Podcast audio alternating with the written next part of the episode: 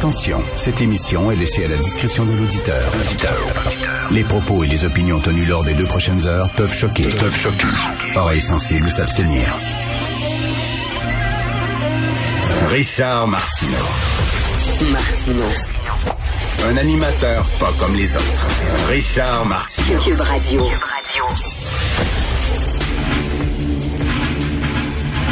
Amis ont entendu le vol noir des corbeaux sur nos plaines. Amis ont entendu les cris sourds du pays qu'on enchaîne?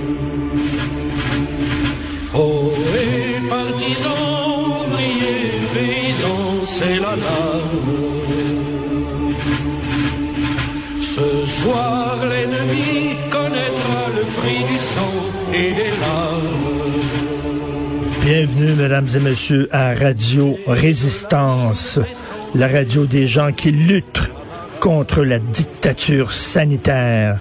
Vous venez d'entendre le chant des partisans, c'était le chant des résistants français qui combattaient le joug des nazis. C'est notre chant, mesdames et messieurs, camarades, qui luttait contre la dictature sanitaire imposée par le triumvirat.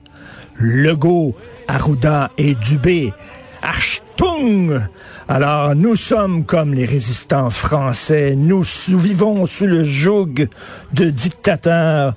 Euh, je comprends maintenant comment se sentaient les Polonais sous Staline, les Allemands de l'Est, les Roumains sous Ceausescu. Ces gens-là étaient nos frères. C'est notre chance.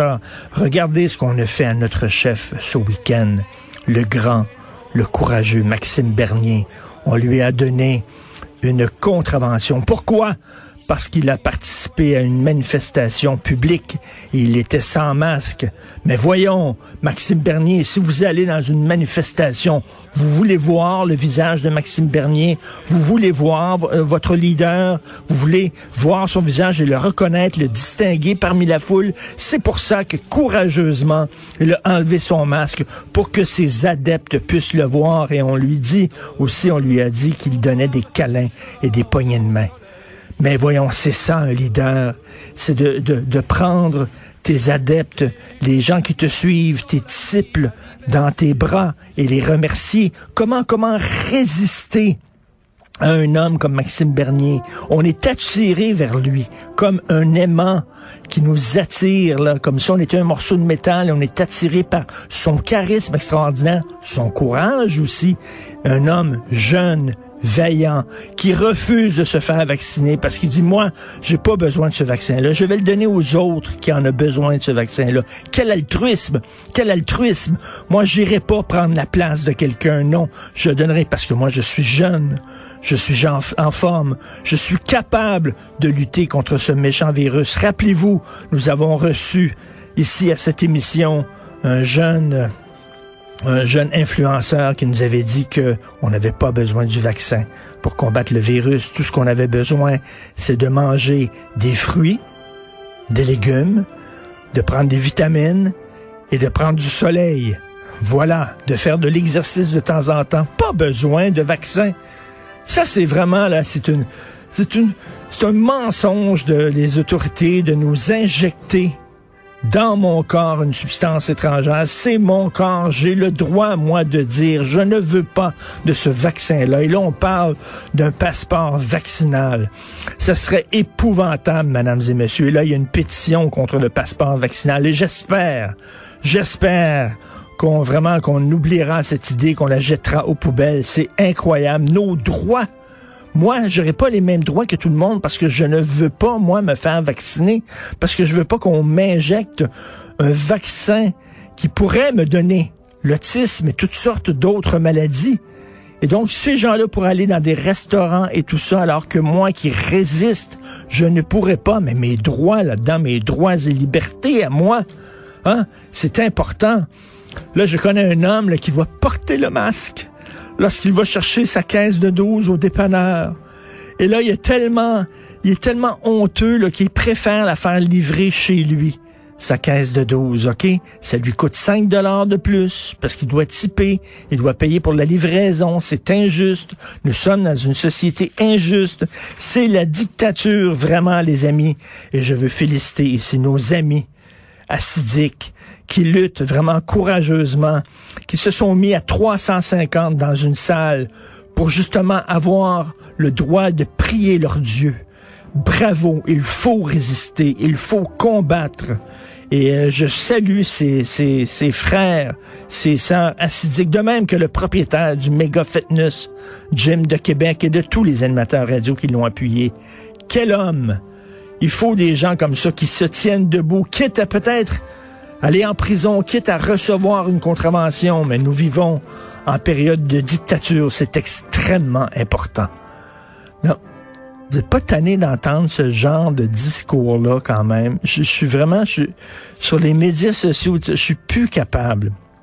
Là, la pétition contre le passeport vaccinal, vraiment, vraiment, si tu veux pas te faire vacciner, c'est ton maudit problème, mais c'est pas vrai que tu vas avoir les mêmes droits et les mêmes avantages que ceux qui se font vacciner. Aujourd'hui, dans le devoir, euh, à la page 2 euh, du devoir, les Québécois n'échappent pas aux théories du complot. Il y a 20 des Québécois qui ne croient plus aux médias traditionnels et qui croient que les médias traditionnels colportent des fake news, de la désinformation, de la mésinformation, que c'est de la propagande.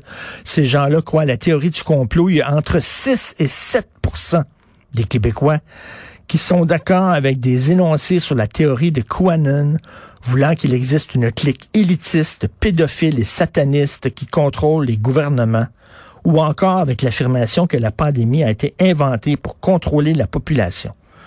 J'avais entendu ça, moi, sur mes ondes, un de mes invités qui disait les variants, les variants, là. C'est parce que là, c'est en train de se régler, la pandémie, là. Et là, on a inventé ça, les variants. On a inventé ça pour garder les gens chez eux, pour leur faire peur, parce qu'étant donné, là, on n'avait plus, on n'avait plus d'outils, étant donné qu'il y a de moins en moins d'hospitalisation, il y a de moins en moins de cas. On a inventé les variants, tu pour faire peur au monde. Ben oui, ben oui. Et euh, les médias traditionnels, c'est épouvantable. On interviewe des spécialistes, des scientifiques, des médecins, des infectiologues, des épidémiologistes. c'est épouvantable, ça. C'est de la désinformation totale. On devrait plutôt interviewé, tiens, mon cousin, là, qui est euh, dans son demi-sous-sol et euh, qui va sur des sites comme euh, diabolicalnews.com ou findumonde.cr. Tu sais, des genres de, de, de, de, sites vraiment avec de la vraie information qui était colligée, qui était l'information solide. C'est vraiment n'importe quoi. Et je sais pas si vous avez vu ça, mais les 350 acidiques là, qui se sont réunis dans un lieu de culte. Euh, les titres dans les journaux, c'était 350 personnes réunies dans un lieu de culte. Ils n'ont pas dit 350 acidiques dans une synagogue. Tu lisais le texte et tu ne savais pas. C'était quoi le lieu de culte et tu ne savais pas. C'était qui? Quelle communauté? Ils disaient seulement 350 personnes réunies dans un lieu de culte. Je m'excuse, mais moi, je veux savoir c'est qui. Pas pour stigmatiser un groupe, je veux savoir, en tant que citoyen, c'est quel groupe qui a de la difficulté à comprendre le message. C'est pas pour les stigmatiser puis leur jeter des roches. C'est rien que s'il y a un groupe qui effectivement le message ne passe pas, ben on devrait peut-être euh, prendre toutes les, dispositions euh, qu'on peut prendre pour pouvoir faire passer le message auprès de ce groupe-là. Est-ce que c'est le rôle des journalistes? Tiens, je veux poser cette question-là Félix tantôt. Est-ce que c'est le rôle des journalistes de cacher des choses pour ne pas stigmatiser un groupe? On ne dira pas que c'est des acidiques parce que on veut pas les stigmatiser. Je m'excuse, mais un journaliste, c'est pas là pour cacher la, réalité. Un journaliste est là pour transmettre des faits. Et après ça, ce que les gens font de ces faits-là, ça lui appartient pas.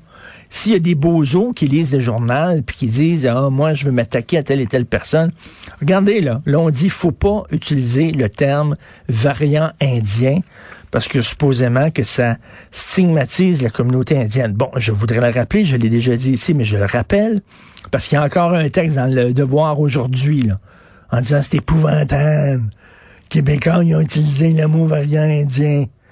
Le Indian Express, le New Indian Express, le Times of India et le Hindustan Times, des journaux indiens, édités par des Indiens, publiés par des Indiens, écrits par des Indiens et s'adressant à des Indiens vivant en Inde, ils utilisent le terme Indian Variant.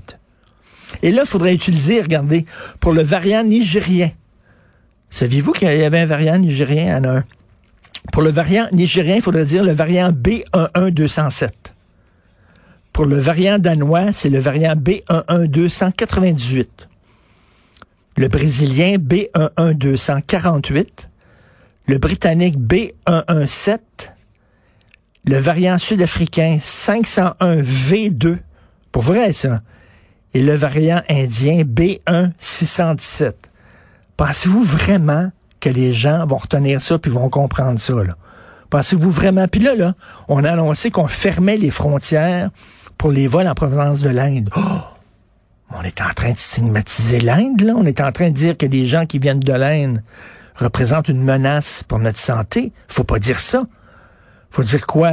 On a fermé les frontières aux vols en provenance du pays B252-6. C'est ça? À un moment donné, c'est ridicule. C'est un variant indien qui vient de l'Inde. Et d'ailleurs, tous les médias, je regardais, Le Devoir a utilisé le variant indien. La presse a utilisé le variant indien. Et jeudi, vous devriez... C'était surréaliste. Jeudi, à Radio-Canada, il y avait Céline Galipo qui recevait des, euh, des experts. Et elle faisait, là, mais elle faisait la split, elle faisait des acrobaties pour pas dire variant indien. Là, et les, experts qui avaient le variant indien, c'était des, des spécialistes, des, médecins, des épidémiologistes. Il n'y avait pas de problème. Les autres, ils disaient variant indien, grippe espagnole, grippe d'Hong Kong, variant Mais elle était là, non, mais... Puis là, elle essayait de prendre... Taboire, veut dire faut dire les choses telles qu'elles sont. Ça veut, ce n'est pas un jugement envers les Indiens ou envers l'Inde en disant que ce peuple-là est aux prises avec une crise humanitaire profonde, avec un variant qui a muté, puis tout ça. Bon, vraiment, là, c'est le rôle maintenant des journalistes de travestir la réalité et de cacher des faits. Je suis très hâte d'entendre Félix Séguin après la pause là-dessus. Vous écoutez Martineau.